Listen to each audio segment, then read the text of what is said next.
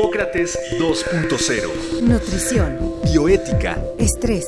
Vacunación. Salud. El Programa Universitario de Investigación en Salud y Radio UNAM presentan Hipócrates 2.0. Investigación y vanguardia en salud. Bienvenidos. Hola, ¿qué tal? Bienvenidos nuevamente a Hipócrates 2.0, un programa sobre medicina e investigación de vanguardia en salud. Yo soy Mauricio Rodríguez y como cada martes estoy aquí en la cabina con Omar López Vergara. ¿Qué tal Mauricio? ¿Cómo estás? Bien, pues en esta emisión de Hipócrates 2.0 vamos a hablar sobre la relación médico-paciente. Esta cuestión de que si uno se entiende con su médico inmediatamente se siente mejor, Mauricio. Exacto. Hemos hablado mucho sobre enfermedades, sobre algunos enfermos y poco hablamos sobre el ejercicio de la medicina. Que así es que pues muy importante. Por eso decidimos darle ese espacio el día de hoy porque pues es el centro de la atención médica, ese momento en el que ocurre el encuentro entre un paciente y su médico para buscar que se cure o que se mejore o que se alivie. Leí alguna vez un eh, dato estadístico que decía que el encuentro entre médico-paciente, simplemente el encuentro hace que el paciente se sienta 50% mejor. ¿No? Sí.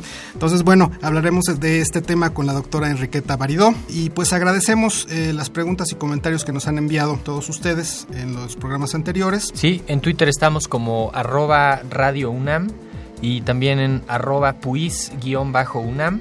En Facebook estamos como Radio UNAM y UNAM Puis y los correos electrónicos radio arroba unam.mx y también puis arroba unam.mx. Eh, pues bien, eh, vamos entonces a la primera cápsula.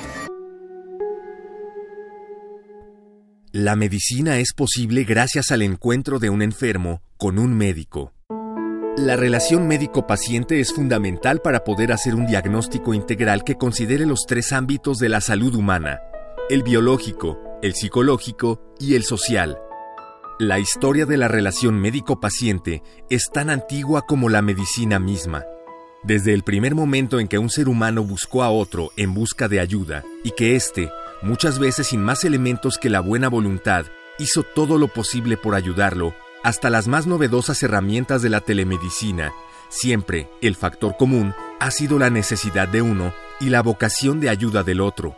Como en cualquier proceso de comunicación humana, para obtener una buena relación médico-paciente debe de existir disposición por ambas partes, así como entendimiento, apertura, confianza y complicidad.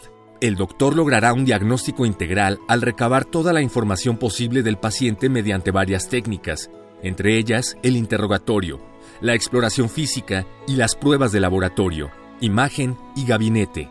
Si la relación médico-paciente no es adecuada, lo más probable es que no vaya a haber éxito ni en el proceso diagnóstico ni en el plan de tratamiento.